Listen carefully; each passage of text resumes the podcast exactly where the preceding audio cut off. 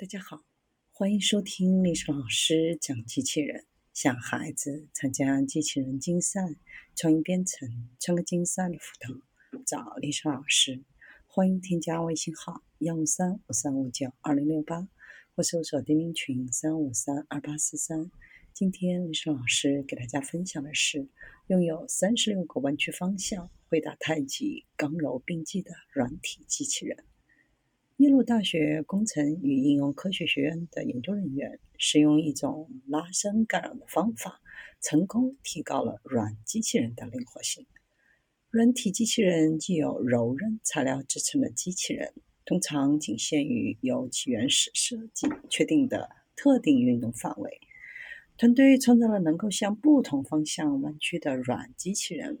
借助一束软纤维和一个真空泵，研究人员能够控制执行器的刚度，创造出足够灵巧的软机器人。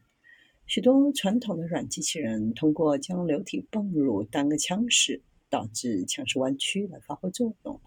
腔室周围的材料决定了弯曲的方向，腔室将向硬度较低的壁弯曲。不幸的是，这种设计将软机器人限制为一组运动。这些运动由原始材料的刚度来决定。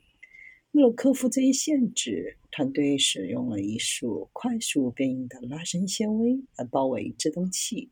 纤维部分由可拉伸的硅和不可拉伸的聚酯组成。当整个系统处于中性或大气压下时，材料很容易拉伸；当系统处于真空压力时，纤维会压在一起，聚酯侧面会连接在一起。软机器人的运动取决于材料的刚度。改变纤维被卡住和哪些纤维不被卡住，将改变机器人的运动方式。在施加压力的时候，拉伸刚度可以提升二十倍。通过对不同的纤维组施加真空压力，能够改变执行器不同部分的刚度，增强软机器人手指的灵活性。这个手指能够向三十六个不同的方向弯曲，是软机器人手指所能达到的最大程度。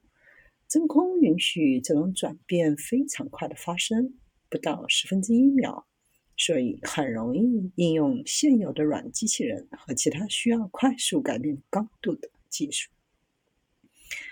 未来希望制造越来越大的拉伸纤维和制动器。这种系统的较小版本还可以用于微创手术，较大版本可以用于软外骨骼。